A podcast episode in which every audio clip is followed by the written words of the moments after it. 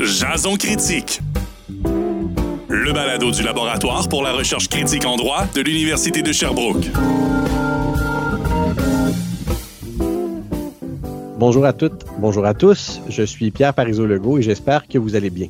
Je serai votre animateur pour l'épisode d'aujourd'hui qui est intitulé Culture du silence en santé, du droit de dénoncer au droit à la santé.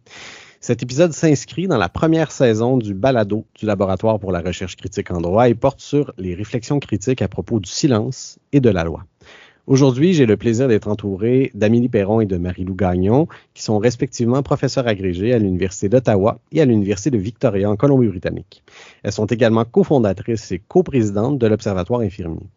Dans cet épisode, nous discuterons de la culture du silence en santé, de son importance pour la sécurité des soins et aussi, surtout, des nombreuses difficultés rencontrées par le personnel soignant lorsqu'il signale des situations problématiques.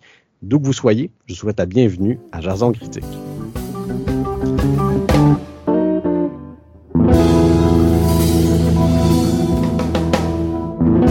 Au cours des prochaines minutes, on tentera de répondre à des questions particulièrement difficiles sur la culture du silence en santé. Est-ce qu'une culture du silence en santé dans les organisations de santé existe vraiment? Euh, qu'est-ce qui motive le personnel de la santé à signaler des situations problématiques, euh, parfois même sur la place publique? Et à quelles conséquences ces personnes s'exposent-elles? Nous ferons ensemble une autopsie du concept de loyauté envers l'employeur, de son utilisation, des problèmes qu'il soulève dans les organisations de santé. Sans plus tarder, euh, je pose la question brise-glace suivante à mes invités. La culture du silence en santé, est-ce que ça existe vraiment?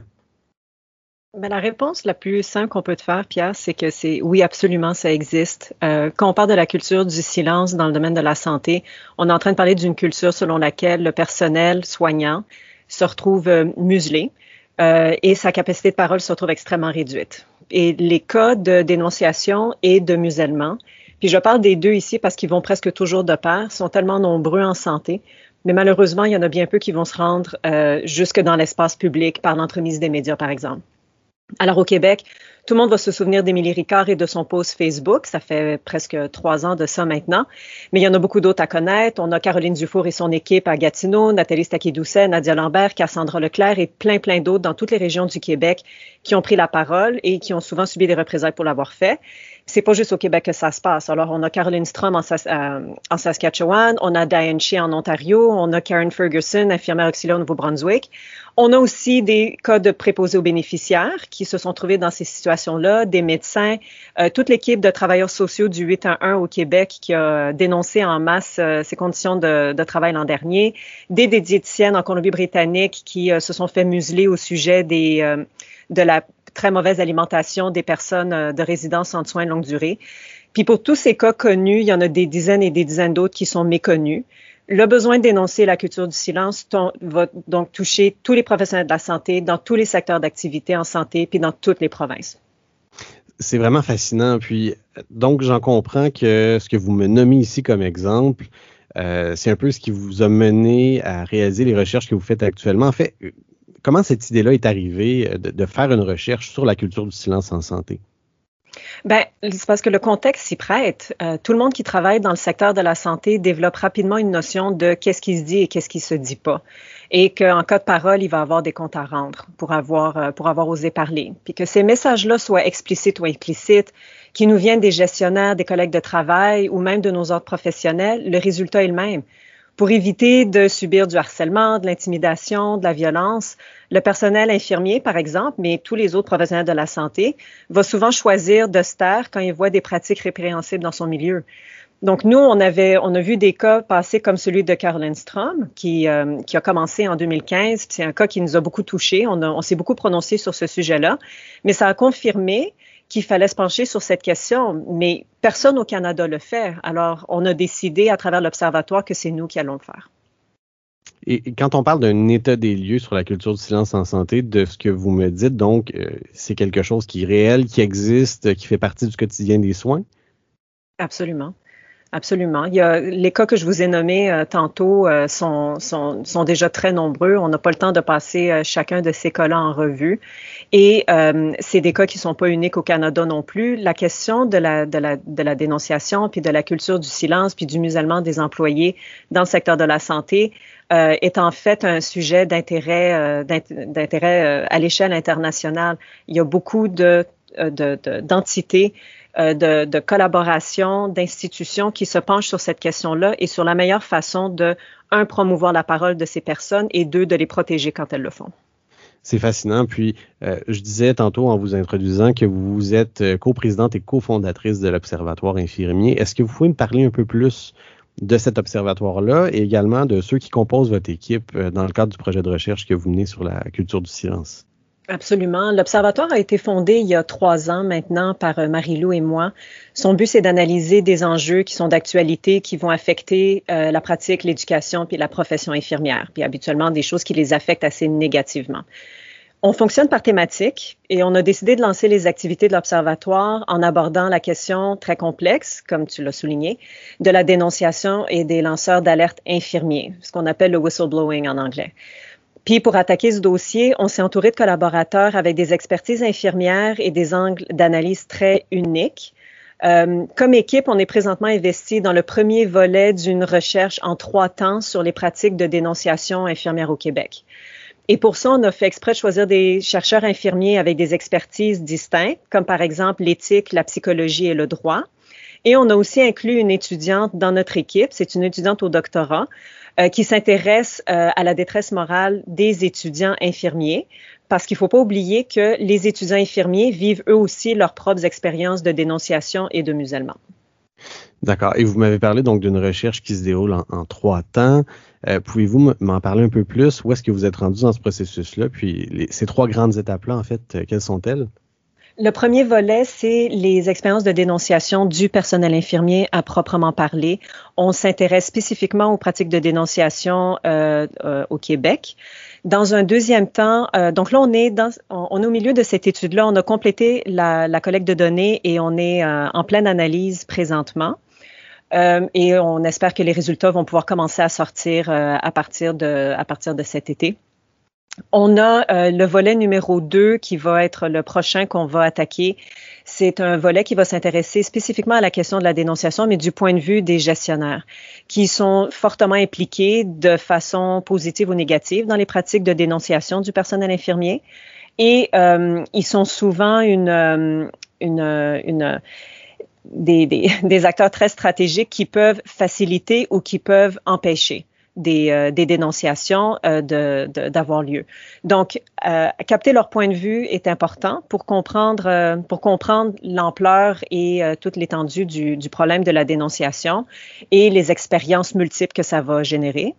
Et dans un troisième temps, ce qu'on aimerait faire, c'est s'intéresser plus spécifiquement à la question de la dénonciation, mais auprès des étudiants en sciences infirmières parce que, comme je l'ai mentionné tantôt, eux vont avoir des expériences très, ils ont, ils ont des expériences de dénonciation eux aussi, mais leur contexte fait que ces expériences-là sont différentes du personnel infirmier. Eh, très intéressant. Et vous m'avez dit, vous avez dit tantôt en fait que la dénonciation, c'est un phénomène qui est en fait euh, transversal aux soins puis aux organisations de santé. Puis on le voit bien dans ces trois temps-là euh, que vous proposez. Euh, à partir du moment où vous avez amorcé ce projet de, recherche-là, est-ce que vous avez également euh, tissé des liens avec différents partenaires de la communauté qui sont concernés par ce problème-là? Absolument. Le partenariat le plus établi qu'on a présentement, c'est avec des experts en dénonciation qui font partie du Center for Free Expression, le Centre pour la libre expression, qui est établi à l'Université Ryerson. C'est des collaborateurs qui sont, euh, qui viennent du secteur euh, public et privé, euh, qui viennent de, de, de, de, la fonction publique, qui viennent de, du, euh, d'agences de, de, voyons, de d'agences policières et de sécurité. Donc, c'est des secteurs qui sont très, euh, très pertinents pour discuter de dénonciation. Ce qui est intéressant, par contre, c'est qu'il n'y a aucun de ces collaborateurs-là qui a d'expertise dans le domaine de la santé. Donc, on voit nos analyses comme étant très complémentaires, où est-ce qu'on peut leur amener ce point de vue-là euh, dans le secteur de la santé, mais on peut également bénéficier de leurs expériences dans d'autres secteurs qui vont euh, influencer la façon dont on devrait concevoir les lois pour protéger les dénonciateurs, par exemple. Et à travers ces partenaires-là, ça nous met en contact avec d'autres euh, d'autres entités et d'autres experts à l'échelle internationale, en Australie, en Irlande notamment, euh, parce qu'il y a beaucoup de travail qui se fait sur la question encore une fois, ce qu'on constate, nous, c'est qu'il y a un grand manque au niveau de, travaux et d'analyses qui vont porter spécifiquement sur le secteur de la santé. Donc, nous, on voit notre rôle à ce niveau-là. Très intéressant parce qu'évidemment, on, on, a tendance à oublier que la dénonciation comme telle ne concerne pas qu'uniquement un domaine, bien que le Canada et le Québec aient été marqués aussi par des, euh, euh, des expériences de dénonciation là, qui touchent à la fois le secteur public ou privé. Là. Évidemment, on ne fera pas l'historique de tout ça, mais euh, on voit bien que ce que vous faites dans vos activités ajoute une pièce au casse-tête aussi en termes de, dénonciation en santé. Et, et, dans cette mesure-là, vous m'avez dit, ben, nous, on étudie la culture du silence. J'ai envie de poser la question, mais comment on fait pour étudier le silence, en fait? Donc, euh, c'est quoi les plus grandes difficultés puis les plus grands défis associés euh, au travail de recherche quand on étudie une question qui est aussi sensible euh, et qui est caractérisée par un énorme omerta, en fait on pourrait croire que on aurait de la difficulté, par exemple, à euh, attirer des gens avec des expériences de dénonciation pour venir partager leurs expériences. Ce qu'on a constaté, en fait, c'est que les, infirmières et les infirmiers qui ont des expériences de dénonciation sont très, sont très heureux de venir nous parler, sont très soulagés de pouvoir partager leurs expériences en toute sécurité, euh, de façon complètement anonyme et de pouvoir passer leur message euh, à travers notre projet de, de recherche, étant donné qu'ils ont souvent été malmenés dans leur milieu de travail respectif. Donc, de ce point de vue-là, on n'a on a aucun problème. En fait, euh, on, notre échantillon, même si on a un on avait prévu un échantillon de 50 personnes pour cette étude-là, euh, on aurait pu faire un échantillon encore plus grand et on, je pense pas qu'on aurait manqué de gens euh, pour euh, pour participer à l'étude. Je pense que le, le défi qu'on a, c'est euh, c'est le manque de temps, c'est le c'est de travailler avec un sujet sur lequel il y a tellement à dire, qui a été tellement négligé au fil des ans, et on sent l'urgence d'accomplir ce travail à la lumière de tous les mouvements de revendication et de dénonciation et d'exposition de la violence envers les dénonciateurs euh, qu'on voit là depuis, euh, depuis déjà deux, trois ans. Donc, on sent une, réelle pression pour accomplir ce travail-là d'une façon qui va avoir des répercussions concrètes et utiles pour les dénonciateurs. Comme ça, on peut contribuer euh, de, façon, de façon tangible à ces discussions-là au Canada. Donc, il y a une urgence d'agir, selon vous, sur cette question-là plus précisément. Je pense que oui, et on a vu avec euh, tout ce qui s'est passé dans le contexte de euh, gestion de la pandémie, comment la prise de parole du mhm. personnel infirmier spécifiquement, mais des travailleurs de la santé en général, comment cette prise de parole-là est absolument essentielle pour comprendre qu'est-ce qui se passait réellement sur le terrain, quels étaient les ratés de la gestion. Sans leur prise de parole, le public n'aurait pas eu conscience de l'ampleur des problèmes qu'il y a eu dans la gestion de la pandémie. Et, et, si on parle de, de ces participants-là qui vous ont partagé leurs expériences, euh, qui, qui, ont participé donc au projet de recherche et qui, euh, de ce que j'en comprends, là, sont, sont, assez nombreux à vivre euh, soit l'expérience de la dénonciation ou ses conséquences, qu'est-ce à partir de ce que vous constatez ou ce que vous avez entendu dans vos démarches, qu'est-ce qui motive ou qu'est-ce qui encourage le personnel soignant à signaler des situations qui sont préoccupantes? Ben, euh, là, on va changer. C'est Marie-Lou Gagnon ici qui prend la parole. Je vais, je vais prendre mon tour pour répondre à cette question. Euh, c'est une question intéressante parce que, comme Amélie le soulignait, euh, c'est un sujet quand même qui est assez négligé, fait qu'on on fonctionne encore avec des façons de comprendre la dénonciation qui datent des années 80.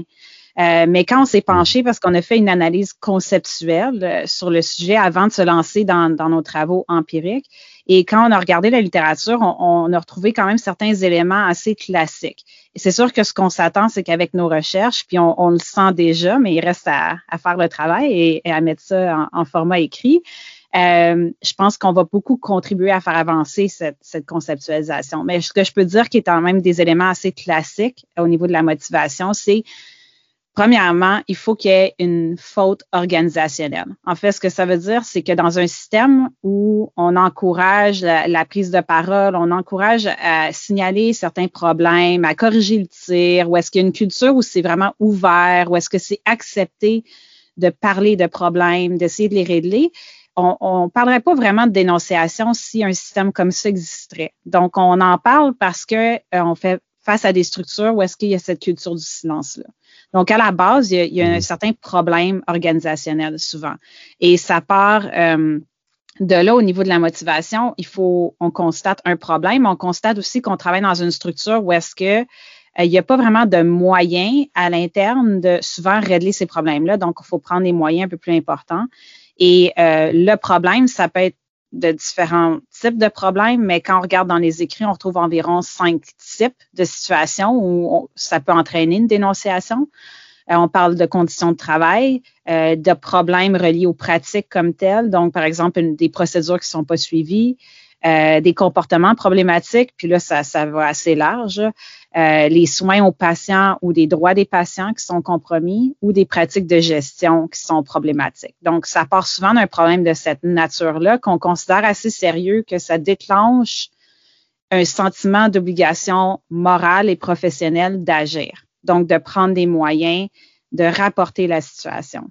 Euh, et ce qui est intéressant, c'est qu'il y a deux autres trucs que je pense qu'il vaut la peine de souligner, c'est que dans les écrits, puis ça, ça n'a pas été proposé, mais nous, on le fait dans le cadre de nos travaux, c'est qu'il faut vraiment qu'à la base, les gens qui dénoncent, ils croient au système. Ils ont confiance que leur geste va apporter des changements positifs. Ils, croient toujours euh, dans leur institution, dans, vraiment comme dans la capacité à s'adapter, à régler des problèmes. Donc, souvent, on, perçoit des dénonciateurs de façon tellement négative, mais en fait, ce sont des employés qui croient au système. Et ce qu'on retrouve, c'est que quand les gens cessent de croire que le système peut changer, qu'on peut améliorer les choses, c'est souvent là où est-ce qu'on fait face à des gens qui décident de ne pas dénoncer parce qu'ils croient simplement pas que ça vaut la peine ou que quelque chose va changer. Euh, et le dernier point que je dirais qui revient souvent, au niveau de la motivation, mais aussi euh, un peu du processus de dénonciation, c'est on, on se retrouve souvent, euh, comme il n'y a pas vraiment beaucoup de moyens à l'interne, ou ces moyens-là, on les perçoit comme étant pas super efficaces ou qui maintiennent une culture de silence, euh, on va souvent aller vers l'extérieur. Maintenant, ça prend la forme des réseaux sociaux, ça peut prendre la forme de plateformes de dénonciation en ligne, on va parler de ça, je crois, plus tard, ou dans les médias. Mais c'est vraiment que les gens souvent perçoivent qu'à l'interne, il n'y a pas grand-chose qu'ils peuvent utiliser pour, pour signaler un problème. Euh, et euh, malheureusement, quand on regarde le genre de protection qui existe des dénonciateurs à travers le monde, on exige souvent des dénonciateurs que pour qu'ils puissent bénéficier d'une protection, ils doivent avoir épuisé vraiment tous les moyens à l'interne, ce qui est vraiment un, un gros problème que nous, on espère souligner aussi dans nos travaux. Là. Donc, je pense que ça donne une idée un peu de je pense, de ce qu'on retrouve là, euh, dans l'état des connaissances, mais c'est sûr qu'il y aura plus de trucs à venir avec nos travaux, c'est sûr. C'est fascinant. Donc, on pourrait dire de, ce que vous constatez de manière très préliminaire que les dénonciateurs, en fait, euh, comme vous l'avez dit, ce sont des gens qui fondamentalement sont engagés dans le système plutôt que l'inverse. Donc, ça contribue un peu à défaire cette idée reçue-là euh, du dénonciateur qui est finalement peu concerné par la situation. Tout à fait. C'est vraiment des employés engagés qui croient en leur profession, qui tiennent euh, vraiment à la qualité des soins, qui veulent faire une différence. Euh, c'est vraiment des gens, en fait, c'est loin de, on est loin de, voir des employés problématiques ici, mais c'est sûr que dans un système où la culture du silence est bien ancrée, on n'aime pas euh, reconnaître les problèmes ni les régler, mais on, a tout à fait avantage à, à les vraiment à, les mettre dans un coin comme étant des employés problématiques, mais c'est plutôt le contraire. Il faudrait vraiment, euh, ça, ça, part de loin, là, cette conception très négative, mais je pense que ça sert euh, plus à l'institution puis au gouvernement de, de dépeindre euh, les dénonciateurs comme ça, mais dans les faits, c'est tout à fait le contraire.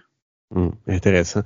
c'est même fascinant. Puis, vous en avez parlé brièvement, mais il y a aussi cette notion-là qu'on doit épuiser les recours à l'interne avant de, sortir à l'extérieur de l'organisation.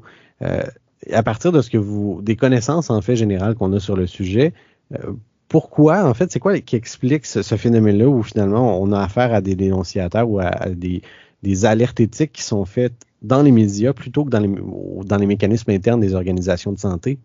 Mais c'est super intéressant parce que euh, là, je, vais, je me rappelle d'une entrevue qu'on a fait dans le cadre de notre étude où il y a une participante qui a dit il n'y en a pas de mécanisme interne.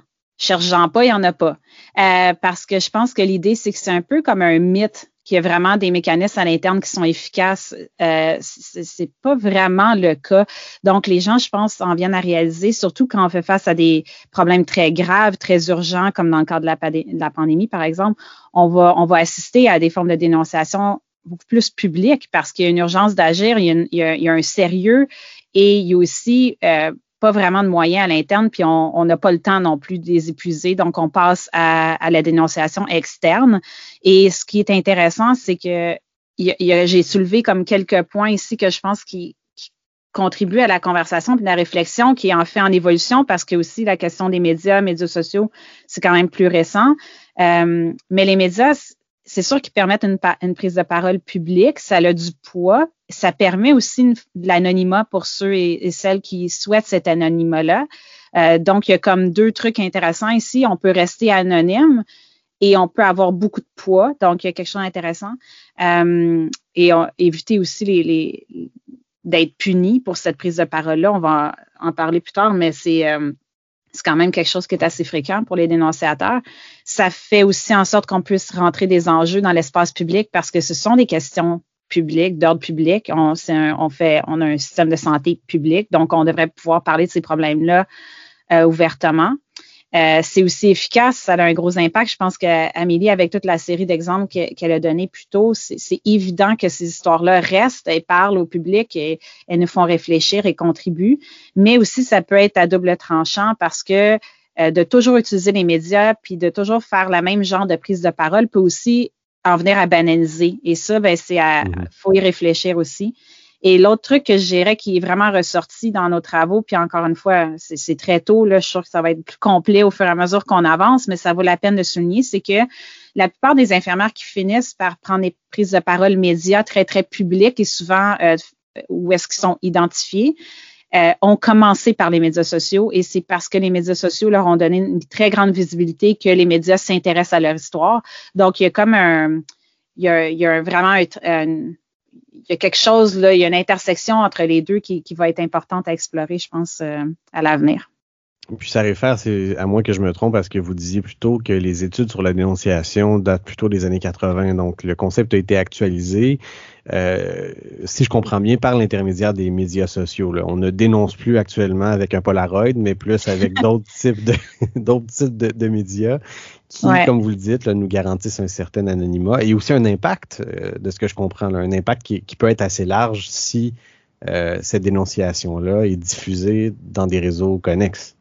Oui, puis il y, a une complexité, je pense, là, qu'il faut la peine. On parlait des trois volets de notre étude, mais moi, je vois aussi potentiellement une autre étude qui s'intéresserait vraiment à l'utilisation des réseaux sociaux pour la dénonciation parce qu'il y a aussi, il y a une complexité. Là, on peut avoir beaucoup de succès, mais aussi ça peut être euh, potentiellement problématique. On peut euh, prendre certains risques peut-être qui valent pas la peine. Comment l'utiliser de façon efficace? Comment aussi, des fois, il y a un peu de euh, de réactions négatives quand on prend ses, parole de cette façon si visible et facilement partageable. Euh, fait je pense qu'il y a vraiment, il y a, rien en tout cas que moi j'ai trouvé sur le sujet, puis c'est sûr qu'il y a un écart important à combler le, euh, à ce sujet-là. D'autant plus que les mécanismes déontologiques s'adaptent à cette situation-là. De plus en plus, il y a des contraintes associées aux réseaux sociaux si on reste centré sur le sujet des professionnels de la santé. et vous m'avez dit euh, euh, il y a quelques minutes, en fait, que, bon, une personne pouvait s'adresser aux médias, pouvait utiliser les médias sociaux, pouvait jouir d'une certaine forme d'anonymat, mais qu'également, il y avait des conséquences à ça. Mm-hmm. Euh, que la dénonciation en elle-même pouvait entraîner des conséquences pour les personnes qui font le choix de dénoncer.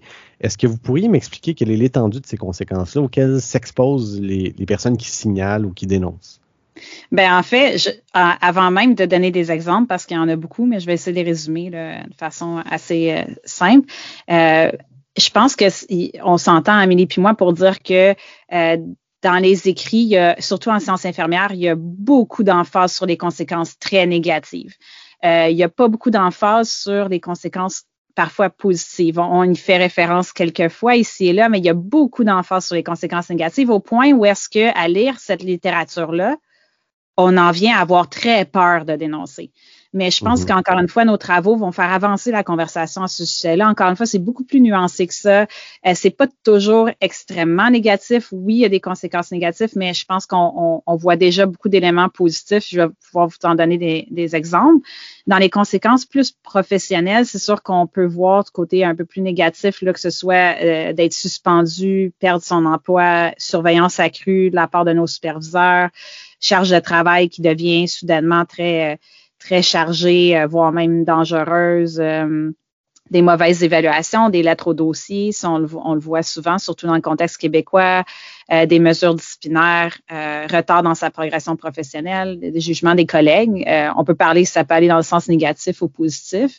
C'est sûr qu'on peut retrouver plein de trucs comme de l'intimidation, du jacassage, des menaces, des trucs comme ça. Mais ce qu'on retrouve aussi, c'est ce que j'appelle vraiment que des infirmières ont- m'ont dit souvent, pas juste dans le cadre de l'étude, mais depuis les trois ans là, qu'on s'est plongé là-dedans, c'est qu'il y a une certaine découverte de son pouvoir professionnel aussi à travers cette expérience-là. Souvent, les infirmières vont dire, ben j'avais peur, mais finalement, c'est moi qui ai le gros bout du bâton. On a peur pour rien. On nous maintient dans une dans un cette crainte-là qui va avoir des grosses conséquences, mais en fait, c'est jamais arrivé. Puis maintenant, j'ai plus peur. Puis on a un plus grand pouvoir collectif. Puis ça mobilise les gens. Finalement, je pense qu'il y a une prise de conscience qu'on a les infirmières et infirmiers beaucoup plus de pouvoir qu'on le pense et surtout un très grand pouvoir collectif. Euh, et ça, on l'a vu euh, surtout dans nos entrevues, on a eu la chance de parler un peu plus de la dénonciation dans le cadre de la, de la COVID. Euh, c'est vraiment aussi un sentiment du devoir accompli. Donc, souvent, malgré peut-être des trucs un peu plus né- négatifs, les gens me disent, ben moi, j'ai la conscience tranquille et j'ai vraiment l'impression d'avoir fait, mon travail et euh, mon devoir de loyauté est envers mes patients et euh, le système de santé dans lequel je crois et non maintenir la réputation, par exemple, de mon employeur. Euh, et beaucoup, beaucoup de reconnaissance et soutien par les pairs aussi. On a vu quand même des vraiment tellement une belle solidarité aussi euh, au niveau de la profession infirmière au Québec. C'est pour ça qu'on s'y intéresse aussi parce qu'il y a quand même eu vraiment des grosses vagues de dénonciation, de mobilisation au Québec euh, impressionnantes, là, du jamais vu, là, je dirais, là, en tout cas dans, dans mes 20, presque 20 ans comme infirmière. Euh, puis ce qu'il faut souligner, c'est ça au côté personnel, même quand c'est très positif, ça peut être assez lourd. Euh, il y a des symptômes physiques, psychologiques, l'impact sur la famille, on peut avoir de la précarité au niveau de notre emploi. Euh, ça peut, oui, offrir du réseautage et soutien, mais souvent, ça vient aussi avec une charge de travail, euh, des fois de devoir supporter d'autres collègues, recevoir leurs témoignages. Ça peut être bien, mais aussi des fois lourd et difficile. On a beaucoup de validation de son expérience aussi qui peut être bien, mais des fois aussi décourageant. Et de façon assez intéressante pour le souligner dans nos écrits jusqu'à présent, on vient aussi apporter une certaine identité, surtout pour les gens qui prennent parole de façon publique, en viennent apporter une nouvelle identité entre eux, c'est pas toujours évident non plus à gérer ça. Euh, fait que je sais pas si ça résume bien, là, mais c'est un peu l'étendue de ce qui est documenté avec ici et là un peu de nos ajouts là, euh, de ce qui s'en vient dans nos travaux. Intéressant, donc une, vraiment une, une, lame à double tranchant, si on peut dire, ou les deux volets de la médaille, si je comprends bien, c'est que bon, il y a des conséquences négatives qu'on connaît bien, qui sont relativement bien documentées, et, et, ce que vous apportez ici, c'est de dire, ben écoutez, il y a quand même du positif. Euh, sur le plan de la, de la, culture du signalement, si, si, euh, si je me trompe pas, puis sur l'identité aussi professionnelle, puis l'intégrité morale des, euh, des professionnels de la santé ou des personnes qui dénoncent. Oui, ouais, c'est intéressant. Puis c'est sûr que euh, c'est pas tout le monde qui peut dénoncer. Je pense que c'est important de toujours bien contextualiser, surtout par rapport à quelqu'un qui peut pas se permettre, par exemple, d'être de perdre son emploi. Euh, c'est pas que la personne manque euh, de, au niveau moral ou professionnel, il n'y a pas de manquement. C'est juste qu'il y a aussi beaucoup de gens. Euh, et ça aussi, ça revient là, dans le cadre de la, de la pandémie. Mais il y a beaucoup de travailleurs en santé qui peuvent pas se permettre de prendre un risque. Donc, ce qu'on voit souvent, c'est que les personnes qui le font sont celles aussi qui sont capables de prendre ce risque-là et de le porter mmh. avec les conséquences aussi. Donc, si c'est perdre son emploi, c'est des gens qui sont prêts à vivre avec ça et ils ont un plan et ils, ils sont capables. Donc, c'est pas tout le monde non plus qui est capable euh, de se placer dans cette situation-là. Puis ça, c'est important de le souligner. Euh, on a souvent euh, en tout cas, c'est sûr, c'est très intéressant de parler aux gens qui dénoncent, euh, mais en même temps, on, ne parle pas à tout un groupe de gens qui, euh, qui ont des raisons pour ne pas le faire, qui méritent aussi d'être explorés. Donc, ce n'est pas un devoir absolu, si on peut dire. Puis, ce que je comprends, c'est qu'il y a également des notions de, de genre, euh, des notions de mm-hmm. rapport socio-économique à considérer aussi dans, dans, dans le devoir d'action qui peut ou non se solder là, par un, signalement, par exemple, ou une alerte éthique. Tout à fait. Puis, est-ce que dans, dans ces. Euh, à partir de là où vous en êtes dans votre recherche, est-ce qu'il y a des éléments qui vous préoccupent ou qui vous préoccupent particulièrement à partir des, des premiers constats que vous faites? Ben, écoute, euh, là-dessus, moi, je me suis comme préparé un petit peu des, des, des points. Puis, Amélie, euh, c'est sûr que s'il y a des trucs que tu veux rajouter, euh, euh embarque dans la conversation. Mais je dirais qu'en gros, moi, ce qui, qui me vient à l'esprit, c'est, puis ça, c'est quelque chose qui est mentionné aussi, c'est qu'on prépare pas vraiment les, les personnels infirmiers, euh, ni avec les connaissances, ni avec les habiletés pour savoir comment faire euh, ce, ce, genre de poser ce genre de geste-là, que ce soit à l'interne ou à l'externe. Il y a vraiment un manque de connaissances qui fait en sorte que les infirmières et infirmiers comprennent pas toujours ce qu'ils peuvent, elles peuvent pas faire ou euh, comprennent pas non plus qu'ils ont en fait beaucoup de pouvoir collectif. Mm-hmm. euh, fait c'est sûr qu'il manque, on couvre pas ça. Beaucoup d'emphase sur les soins, en soins infirmiers, mais pas vraiment sur, tu sais, euh, comment être un professionnel dans le contexte actuel. Là. Ça, on on n'utilise pas beaucoup les, les, les infirmières et infirmiers à ce sujet-là. Euh, je dirais que dénoncer aussi, ça ne peut pas être le seul outil. Euh, ça devient aussi très épuisant. Euh, ça devrait être très rare, en fait. Ça, devrait être l'exception et non la norme. Et on se retrouve dans le contexte actuel où est-ce que c'est la norme. Et ça, c'est un très lourd fardeau à porter pour des gens qui sont en première ligne puis travaillent déjà très fort. Donc, il ne faut pas non plus euh, normaliser la chose puis concevoir ça comme étant juste pratique courante qui devrait être euh, sans arrêt. On devrait avoir aussi d'autres mécanismes qui permettent éventuellement de régler des problèmes et pas toujours de les dénoncer. Là. On parle par exemple du temps supplémentaire obligatoire. Là, on devrait être euh, avoir passé à d'autres choses. On ne peut pas constamment dénoncer le, truc euh, et savoir qu'il y a des conditions de travail qui sont non sécuritaires. À un moment donné, il faudrait aussi des solutions. ce que je me rends compte aussi, c'est qu'on a souvent affaire avec un personnel infirmier qui est assez brûlé très tôt en carrière.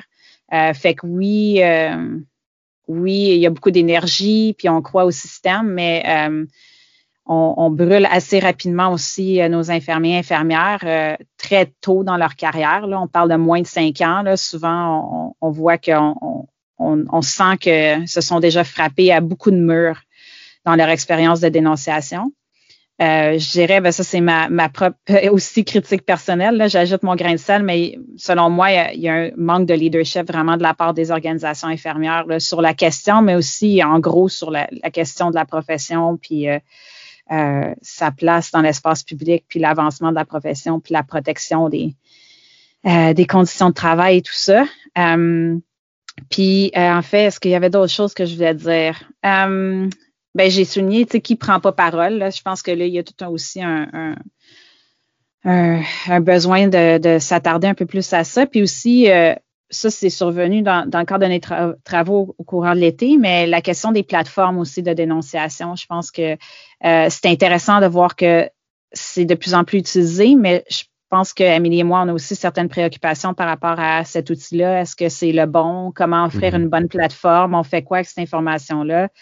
Euh, encore une fois, pour pas euh, faire un peu comme une dénonciation dans le vide, où est-ce qu'on fait ce geste-là, qui, qui est quand même pas euh, rien non plus, et en, pensant que cette plateforme-là va, va, donner quelque chose, puis il faudrait pas non plus que ça contribue à, à renforcer l'idée que dénoncer, ça donne rien.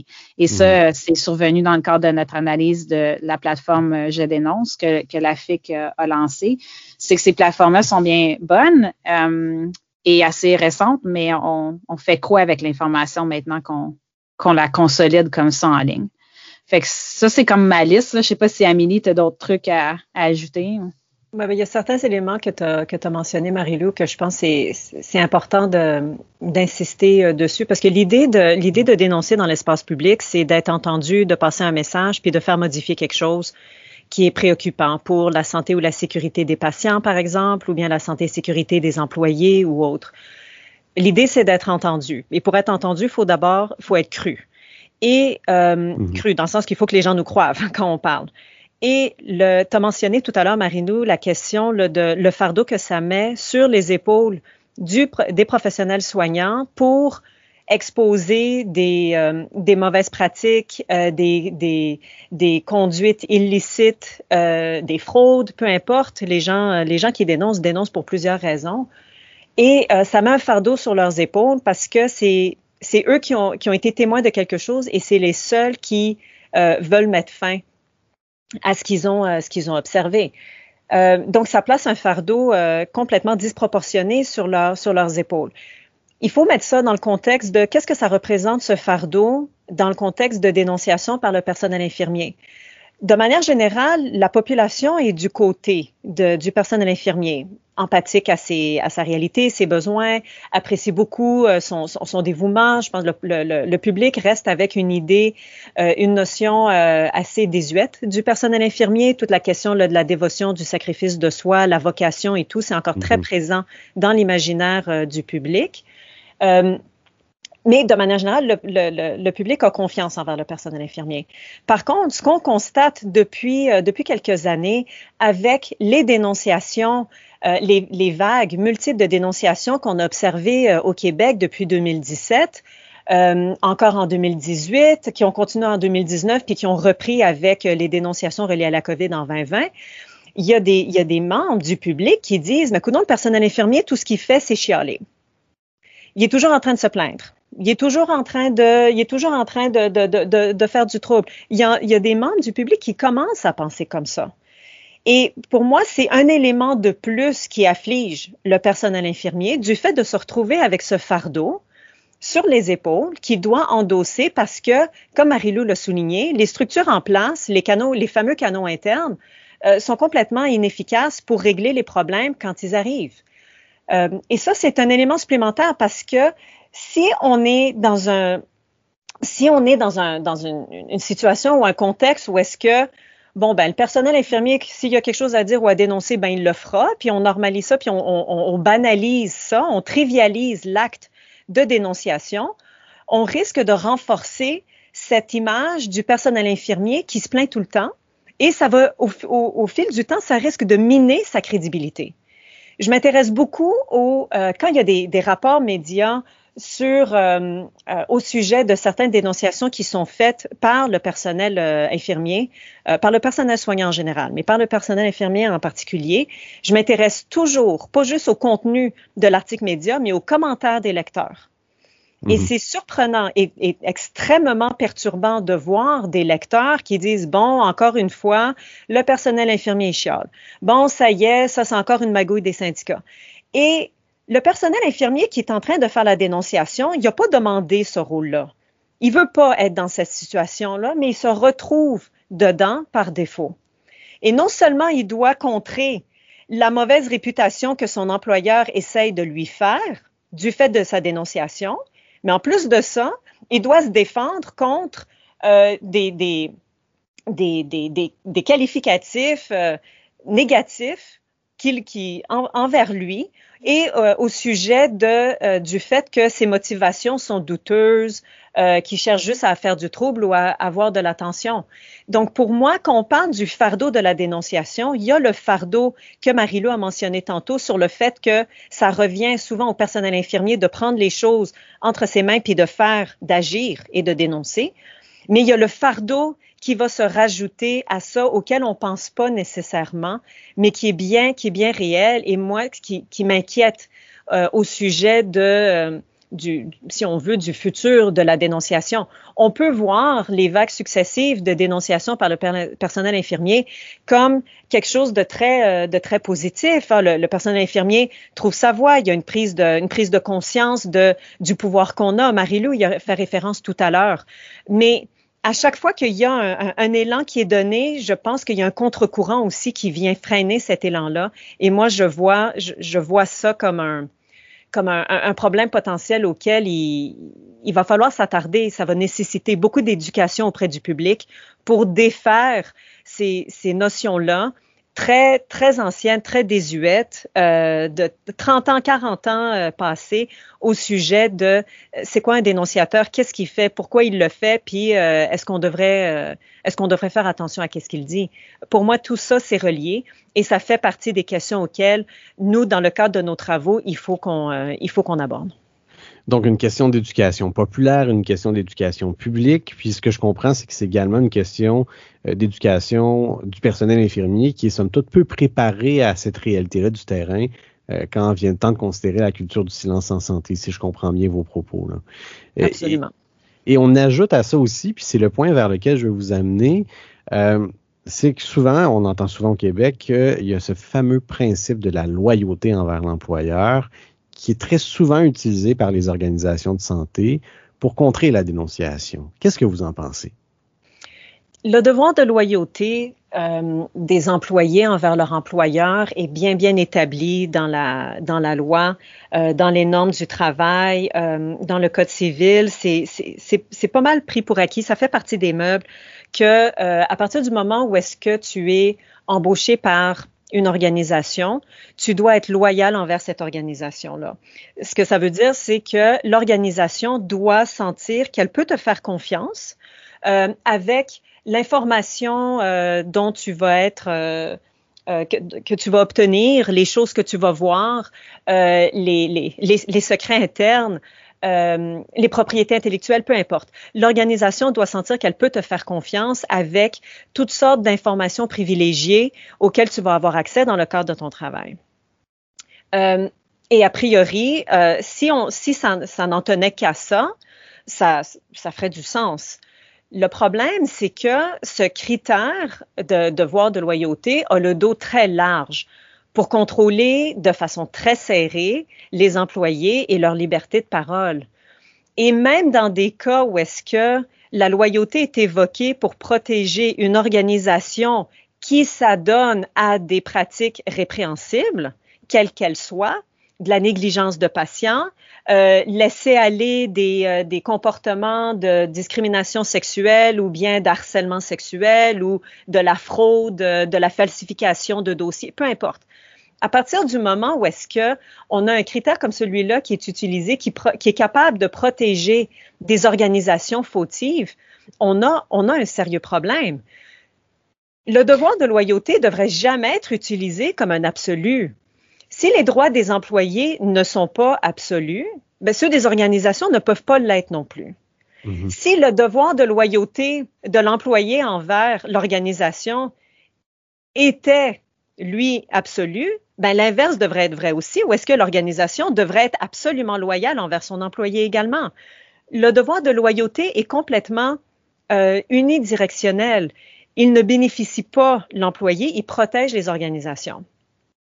Et, ce que j'entends aussi, ce que vous me disiez au tout début de l'entrevue, c'est qu'il y a aussi les, employés, si je prends l'exemple du personnel infirmier, sont également, ils doivent également avoir une loyauté envers la population, si je ne me trompe pas. Ben, les employés, comme des professionnels de la santé, des, des, des gens de la fonction publique, leur, leur devoir premier, c'est l'intérêt public. Mmh. Et ça, c'est inscrit, c'est inscrit dans le, le, le, leur identité professionnelle, c'est inscrit dans leur, euh, par exemple, leur code de déontologie, si on parle des professionnels de la santé, c'est inscrit dans leur, euh, dans leur mandat, la définition même d'un fonctionnaire, c'est quelqu'un qui travaille pour le public. Donc, on peut pas, on peut pas faire fi de ça et dire que ça, c'est une considération qui est secondaire. Puis pourtant, le devoir de loyauté, c'est un critère qui est vraiment difficile à ébranler en cours, par exemple. Et dans un contexte de dénonciation, même si l'intérêt public est clairement mis en danger dans la situation qui est dénoncée, l'employé qui sonne l'alerte doit quand même se soumettre à des conditions très, très rigides pour qu'une cour accepte de passer outre son devoir de loyauté et pour lui dire, OK, parfait, cette personne mérite, cette personne a dénoncé de bonne foi et elle mérite d'être protégée euh, par la loi. Ces critères-là sont tellement rigides et euh, j'ai révisé, euh, je suis pas, je suis pas une experte en droit, mais j'ai révisé des cas euh, des cas de, qui sont allés en cours où est-ce que quelqu'un euh, avait, euh, avait dénoncé les agissements d'un employeur. J'ai regardé, incluant des, des, cas qui étaient survenus là, dans, le, dans le secteur privé et la, la, façon dont le critère de loyauté est mobilisé pour, en fait, donner complètement raison à l'organisation et laisser le, laisser le dénonciateur en plan c'est quelque chose qui est vraiment euh, qui est vraiment troublant. Puis c'est impératif de revoir puis d'assouplir ce critère-là si on veut s'engager dans des efforts honnêtes pour protéger les lanceurs d'alerte. Puis c'est une étape qui est incontournable. Puis les experts sur la question, que ce soit au Canada ou euh, aux États-Unis ou à l'international, sont tous unanimes sur cette question-là. Et, ça m'amène à peut-être une sous-question, mais en, deux volets. Est-ce qu'on devrait donc accorder une plus grande liberté de parole au personnel soignant? Et comment faire, en fait, pour que les soignants se sentent libres de s'exprimer? Ben en fait, c'est sûr, sais, je, reprends l'idée qu'Amélie vient de souligner. Sais, ça prend des structures où est-ce qu'on a l'intérêt, un intérêt commun. L'intérêt, ça devrait être toujours la protection. Ben là, si on parle, exemple, dans un contexte hospitalier, ça devrait être l'intérêt des, des, patients, la sécurité des soins, la qualité des soins. On devrait tout le monde travailler. On pourrait penser que c'est déjà le cas, mais ça semble pas le cas parce que souvent on opère un peu comme dans une approche d'une corporation privée plutôt qu'un système de santé public où les intérêts, c'est vraiment l'idée de servir le public, mmh. ses besoins en santé. Euh, et ça devrait vraiment guider nos actions. Donc, dans un système où on partage un but commun comme ça, donc disons, il faudrait partir de là, euh, on aurait des mécanismes pour permettre une, une façon de signaler des, des, trucs assez rapidement, puis pouvoir s'ajuster aussi assez rapidement. Pour ça, ça prend des structures beaucoup plus flexibles que ce qu'on voit en ce moment, là, euh, avec vraiment des gens aussi qui reflètent dans, au niveau de la gestion, au niveau des prises de décision, le personnel de la base. Donc, qu'il y a une représentativité. Il y, a, vraiment comme des façons de fonctionner qui sont efficaces, transparentes, ou est-ce que finalement, souligner à son supérieur qu'il y a peut-être un, un écart entre les pratiques sur une unité ce qui devrait être, ça devrait pas être la fin du monde, ou est-ce qu'on reçoit ça positivement, puis on dit, ben mon Dieu, merci qu'est-ce qu'on peut faire pour changer? Parce que nous, ce qui nous tient à cœur, c'est la qualité des soins, puis on veut garder notre personnel, puis on veut des bonnes conditions de travail parce que c'est important. Bon, on est loin de ça, là, mais c'est vers ça qu'il faudrait travailler. Puis c'est aussi, bon, dans ce contexte-là, ça éliminerait beaucoup des, problèmes de, conséquences très négatives de prendre parole, de signaler mais ça prendrait aussi quand même une meilleure protection de, ceux qui ont le courage de dénoncer peut-être de façon plus publique, euh, de, de prendre des étapes où est-ce qu'il y a plus de risques. Ça prend absolument plus de protection. Puis on voit beaucoup plus de protection, par exemple, pour revenir à l'exemple d'Amélie, chez les fonctionnaires qui, franchement, sont pas appelés quand même si souvent que ça à dénoncer versus le personnel de santé. Euh, a beaucoup moins de protection que les fonctionnaires, par exemple. Donc, ça serait important de revoir euh, un minimum de protection qui ne dépend pas non plus d'avoir épuisé ces fameux mécanismes à l'interne-là qu'on sait souvent qui sont inefficaces ou pas accessibles, euh, mais qui offre vraiment une protection avec qui, reflète plus le contexte actuel. Puis la, la, la gravité des fois des, des, problèmes là, auxquels font face les professionnels de la santé, c'est dans l'intérêt du public qui dénonce. Mhm. Euh, donc, je pense que c'est ça. Puis sur la question de, euh, comme tu disais, une plus grande liberté de parole, je pense que c'est aussi aux professionnels de euh, s'approprier ça. Il faut pas attendre non plus la permission. On le voit avec le personnel infirmier qu'on n'attend pas vraiment finalement que quelqu'un nous donne la chance. On, on la cette parole-là. Euh, il faut le faire quand même, pour revenir à ce que disait Amélie, il faut, faut le faire quand même avec une compréhension de ce qu'on fait parce qu'on peut pas juste continuer à faire toujours la même chose. À un moment donné, ça finit par revenir contre nous. Euh, donc, euh, tu sais, il faut que ça soit un peu plus informé par une compréhension de ce que c'est la dénonciation. C'est là où je pense qu'on espère avoir un impact avec nos travaux, c'est que il faut développer une meilleure compréhension de tout ça, euh, mais à, la liberté de, de parole, il faut, faut, faut l'apprendre. c'est à nous mm-hmm. de l'apprendre euh, comme professionnels. Et à ça, on pourrait répondre que, bon, on a déjà des initiatives en place. Euh, la FIC a mis euh, de l'avant euh, le portail Je dénonce. Le gouvernement, durant la COVID, a également mis en place l'initiative On vous écoute. Qu'est-ce que vous pensez des initiatives comme ça qui pourraient, on pourrait argumenter, qui font contrepoids un peu à la culture du silence? Alors, on a, on a fait des analyses de ces deux outils-là. On a publié un éditorial euh, dans le dans HuffPost Québec l'année dernière sur l'outil On vous écoute du ministère de la Santé et des Services sociaux. Et on a fait une analyse, euh, une analyse thématique de la plateforme Je dénonce. On a pris euh, presque 600, 600 soumissions à la plateforme, dans la plateforme, 600 dénonciations. Et on a fait une analyse thématique de, leur contenu pour savoir au sujet de quoi est-ce que le, personnel infirmier est en train de dénoncer. Puis a priori, on peut aborder chacun de ces outils-là comme une, une option additionnelle qui est disponible aux dénonciateurs qui veulent, euh, qui veulent rendre visible un, un, un, problème. Dans les deux cas, c'est en effet un, une option qui s'offre à eux, qui n'est pas nécessairement euh, de passer par euh, le protecteur du citoyen, l'ombudsman de l'hôpital, le commissaire aux plaintes, les médias ou euh, les médias sociaux, là, ça, ou même un service de police, mettons. C'est une option additionnelle.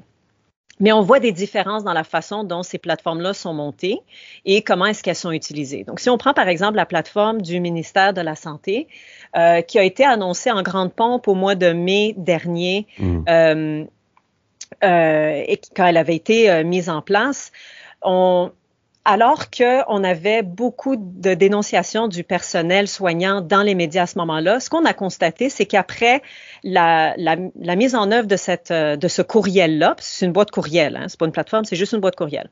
Ce qu'on a, constaté par après, c'est que euh, n'avait presque plus de cas de dénonciation dans les médias. Donc, il semble que cette, euh, depuis le lancement de ce courriel-là, de cette boîte courriel-là, il y a eu comme un, peut-être un peu, ça a comme canaliser, réorienter euh, les, les, les, plaintes vers une, euh, un, outil auquel tout d'un coup on n'avait plus accès. C'est pas accessible au public. Ce que les gens dénoncent à travers ce courriel-là, c'est disponible seulement à des agents sans, sans, sans titre précis là, du ministère de la Santé. Et euh, on a, à moins de faire une demande d'accès à l'information, on ne sait pas c'est quoi la teneur des plaintes, c'est quoi le volume des plaintes, euh, c'est quoi les, euh, quel genre de suivi sont faits et quels résultats ça a donné. Mhm. Contrairement, si pour le bénéfice des auditeurs à Je dénonce, qui, sous toute réserve, je crois, est public, et par exemple au protecteur du citoyen qui, lui, fournira sans doute un suivi des demandes qui sont faites ou des plaintes qui sont faites. C'est ça. Donc, la plateforme Je dénonce, euh, en, comparaison, d'abord, c'est une plateforme qui est ouverte tant aux professionnels de la santé qu'aux, euh, puis pas juste les professionnels de la santé, mais les travailleurs de la santé. Donc, les gens de l'entretien mmh. dans des hôpitaux ou les CHSLD, par exemple, peuvent soumettre des dénonciations par cette plateforme. Euh, mais des membres du public également peuvent dénoncer euh, quelque chose qu'ils ont observé. Euh, dans leur, lors de leur visite dans un milieu de la santé, par exemple. Et c'est, cette plateforme-là sert seulement de de, de, registre, un genre de repositoire où est-ce que les gens dénoncent, le témoignage reste sur place, n'importe qui peut aller sur la, plateforme et aller lire les témoignages en question. Les gens peuvent s'identifier s'ils veulent, ils ne sont pas obligés de le faire et euh, on peut voir la date à laquelle euh, la dénonciation, la soumission a été faite. Et euh, cette plateforme-là avait été mise en place par la FIC, donc la Fédération professionnelle de la santé du Québec, euh, et c'était une façon de rendre les témoignages du personnel soignant ou des travailleurs de la santé pour les rendre publics très rapidement. Au lieu de passer par un éditorial qui va peut-être ou peut-être pas être accepté par la presse, le devoir ou le soleil, bon ben là, cette plateforme-là, elle est accessible en temps quasi réel. Donc, ça permettait euh, autant aux membres du public, mais que, euh, mais aussi aux journalistes en quête d'histoire de euh, de, de, pouvoir savoir qu'est-ce qui se passe réellement euh, dans les milieux de dans les milieux de la santé. Donc, mmh. dans un cas, euh, on, dans un cas comme par exemple la plateforme On vous écoute, il semble qu'on a eu une un peu une neutralisation des dénonciations dans l'espace public, alors qu'une plateforme comme Je dénonce permettait d'amplifier les dénonciations dans l'espace public. Et j'y suis retournée récemment pour voir si les gens continuent à s'en servir. Et les gens ont continué à s'en servir jusqu'à jusqu'à jusqu'au courant de l'automne. Donc, c'est une plateforme qui a continué à servir. La plateforme On vous écoute du ministère, on a eu euh, des, des, on a eu un journaliste ou deux qui ont, qui ont euh, sollicité le ministère pour savoir euh, qu'est-ce qui, qu'est-ce qui se passait avec cette plateforme, qu'est-ce que ça donnait. Je pense qu'ils ont dit qu'ils avaient eu quelques milliers de, quelques milliers de, dénonciations, mais ils sont pas rentrés dans les détails, à savoir, euh, c'était des dénonciations à quel sujet? Est-ce que les personnes fautives des administrateurs, des gestionnaires, par exemple, qui ne fournissaient pas de l'équipement de protection à leur personnel ou bien qui continuaient à permettre des déplacements de personnel d'un établissement à l'autre alors que c'était interdit par la santé publique. Est-ce que ces gestionnaires-là ont, été, ont été imputables de leurs décisions? Est-ce que le public est mieux protégé? On n'avait pas de, on n'avait aucune notion de ça. Donc, il faut faire confiance au ministère qui va faire les suivis qui s'imposent, mais on n'a pas, euh, il n'y a pas de mécanisme de vérification pour s'assurer que c'est bel et bien fait. Euh, donc, c'est un peu, euh, c'est intéressant comme, comme plateforme. C'est des, des, options, oui, pour le personnel, mais quand on a euh, dans un, oh, faut, dire aussi, j'ai oublié de le mentionner, mais la plateforme Je dénonce de la FIC, ça servait seulement à, exposer des problèmes. Il n'y avait pas de mécanisme pour faire des suivis par la mhm. suite. Donc, si quelqu'un dit, moi, je travaille au CHSLD un tel, et voici qu'est-ce qui s'est passé dans le courant du mois de novembre, par exemple, euh, il n'y a pas de mécanisme pour qu'un administrateur euh, quelqu'un, un responsable de ce CHSLD-là, va aller faire le suivi. Donc, ça veut dire que ça expose le problème, mais ce n'est pas rattaché à des mécanismes de reddition de comptes mhm. et, de, résolution. Donc, de ce point de vue-là, il peut y avoir des, avantages et des désavantages euh, pour chacun. À partir du moment où est-ce qu'on a une plateforme qui permet la parole, c'est intéressant. Si on a une plateforme qui permet d'amplifier la parole, c'est bien. Si ça a l'air de neutraliser la parole ou bien de, la soustraire au regard public, euh, ça peut être euh, problématique, ça peut être inquiétant. Si c'est pas rattaché à des mécanismes de reddition de comptes euh, et de résolution, bon ben là c'est une limite importante. Mais si on n'est pas capable d'avoir des comptes sur la reddition de comptes, ben on n'est peut-être pas plus avancé non plus. Mm-hmm. Donc, euh, c'est ça qui est intéressant quand on compare ces deux plateformes-là, qui sont très, euh, ben, ces deux outils-là, qui sont très différents. Euh, le fait que les, le personnel soignant se soit servi de l'une et de l'autre pour, euh, pour faire valoir leurs leur, leur préoccupations, ça indique que ça, ça, ça a une certaine utilité pour, pour le personnel, dans, du personnel dans le besoin de, de, de parler. Maintenant, euh, ça, serait intéressant de faire un bilan de tout ça. Euh, un an plus tard, mettons, ça serait intéressant de faire un bilan de tout ça, mais je pense que ça va être très difficile de le faire. Un, parce qu'on n'a pas accès aux données du ministère, et deux, parce que euh, on n'a pas moyen de savoir quel a été l'impact réel de la plateforme Je dénonce. sur les sur des, changements ou des résolutions de problèmes dans les milieux. Mhm.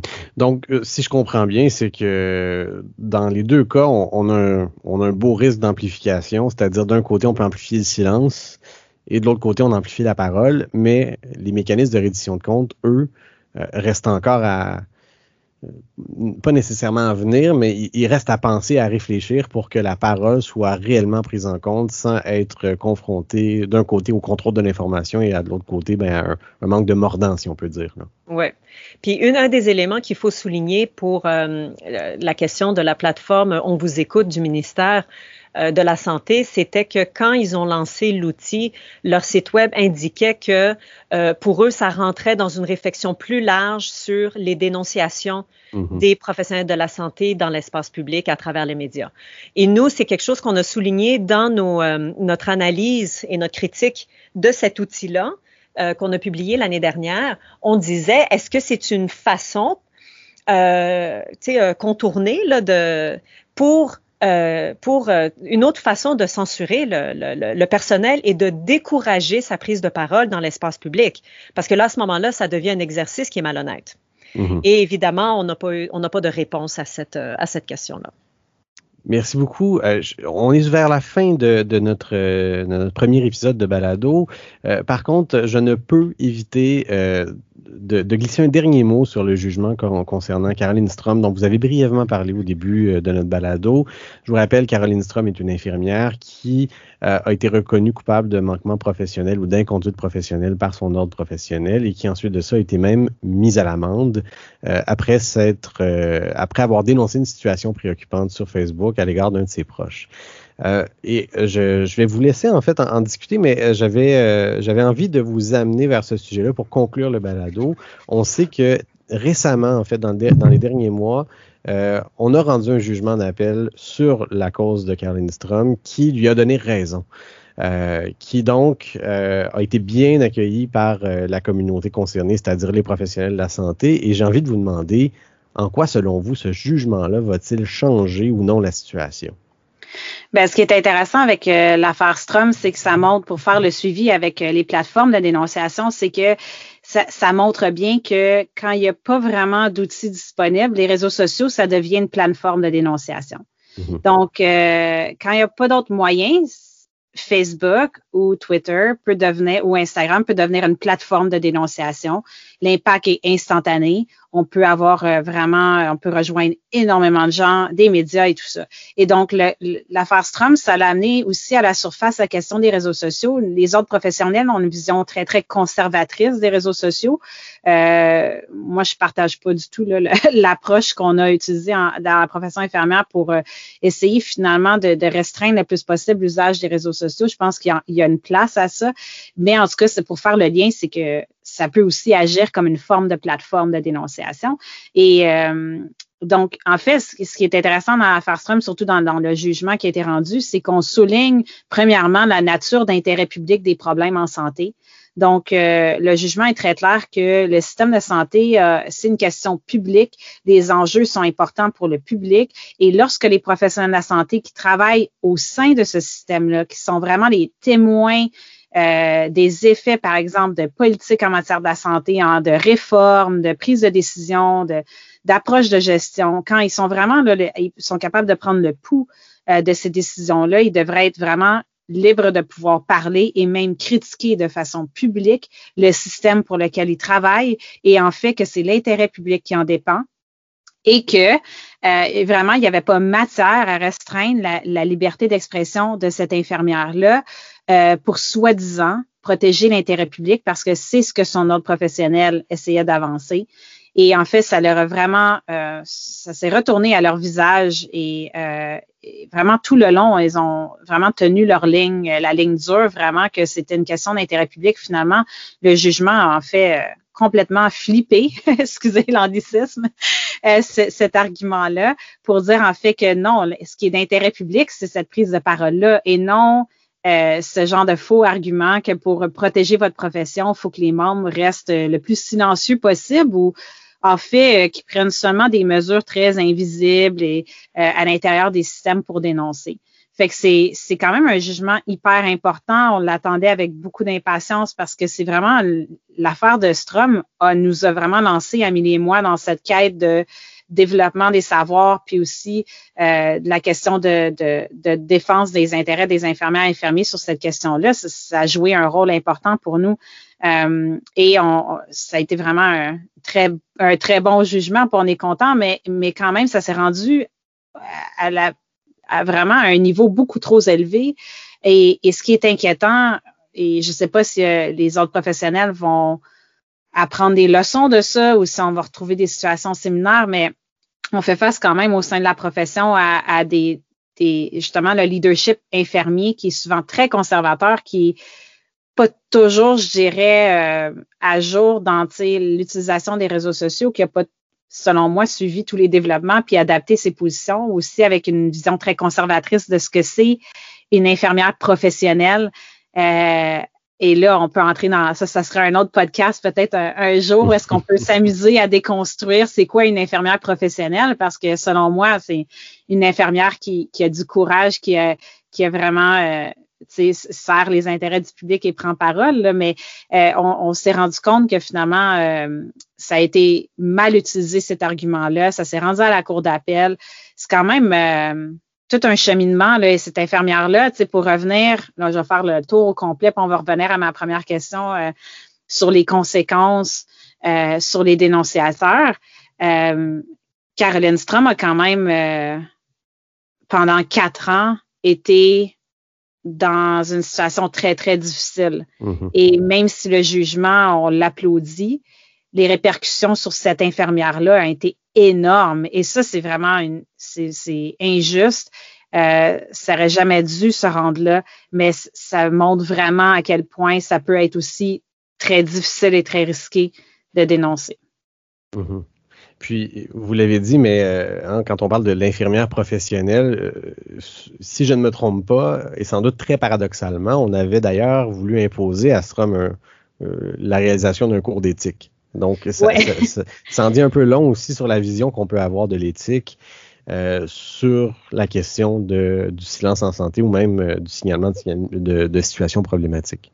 Oui, puis ce qui est intéressant, là, je vais revenir à ce qu'Amélie disait sur le devoir de loyauté. On a senti dans l'affaire Strom que le devoir de loyauté semblait être une loyauté envers sa profession, puis surtout la vision très conservatrice qu'elle a de, ce que c'est une infirmière professionnelle. En tout cas, peu importe, leur vision est complètement déconnectée. euh, parce que vraiment, je crois que pour ce qui est de l'éthique, on, sentait que sa prise de parole était vraiment euh, motivée par un sentiment d'urgence, par une inquiétude très profonde sur la qualité des soins en longue, de longue durée. Et là, en tout cas, avec la COVID, je pense que euh, maintenant tout le monde comprend, je pense, euh, des trucs qu'elle soulignait à, cette époque-là euh, sur la question des soins de longue durée.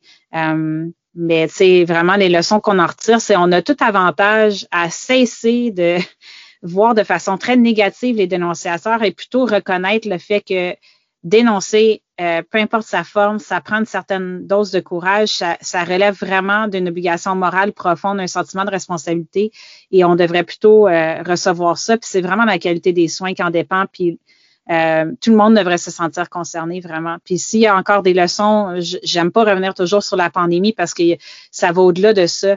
Mais dans le cas de la pandémie, on a vu qu'il y a beaucoup d'enjeux qui ressortent, qui font en sorte qu'on est dans la situation actuelle, surtout au niveau du Québec que ça fait des décennies que des gens dénoncent. Et euh, si on avait porté plus attention à ce qu'ils dénonçaient puis trouvé des solutions, je pense pas qu'on aurait la pandémie euh, euh, à laquelle on fait face en ce moment, surtout au niveau du Québec. Donc, la leçon, c'est vraiment qu'il faut écouter et cesser de démoniser ces dénonciateurs-là qui ont vraiment, je pense, notre, intérêt à cœur, puis qui c'est vraiment une forme de protection du public qui est très importante. Merci beaucoup. On aurait pu espérer un meilleur mot de la fin pour conclure ce balado. En fait, c'est maintenant la fin de notre premier épisode intitulé La culture du silence en santé, du droit de dénoncer au droit à la santé. Ce qu'on peut retenir au final, c'est que l'alerte éthique en santé, c'est une pratique qui est somme toute pour l'instant mal tolérée par les organisations de santé, tout en étant essentielle à la qualité euh, et aussi à la sécurité des soins qui sont offerts. Merci pour votre écoute. Nous espérons que vous avez apprécié cet épisode et les réflexions critiques qui ont été soulevées en, lien avec le silence et la loi, dans le contexte où, dans les dernières années, particulièrement les derniers mois, euh, on a vu, on a été témoin euh, d'une mobilisation sans précédent du personnel soignant sur ces questions. Vous venez d'écouter le balado du Laboratoire pour la recherche critique en droit de l'Université de Sherbrooke, Jason Critique. Cet épisode a été produit par Pierre Parizeau-Legault qui vous accompagne au micro. Merci grandement à nos invités, les professeurs Amélie Perron et Marie-Lou Gagnon, pour leur participation. Nous remercions également Jess Fafard Théoret au montage audio et pour en savoir plus à propos de notre balado et sur toutes les activités du laboratoire, nous vous invitons à visiter le lrcd.ca et nous vous invitons également à participer à la discussion en suivant le LRCD sur Facebook et sur Twitter. À bientôt, j'espère, pour une prochaine euh, émission de Jason Critique. Au revoir.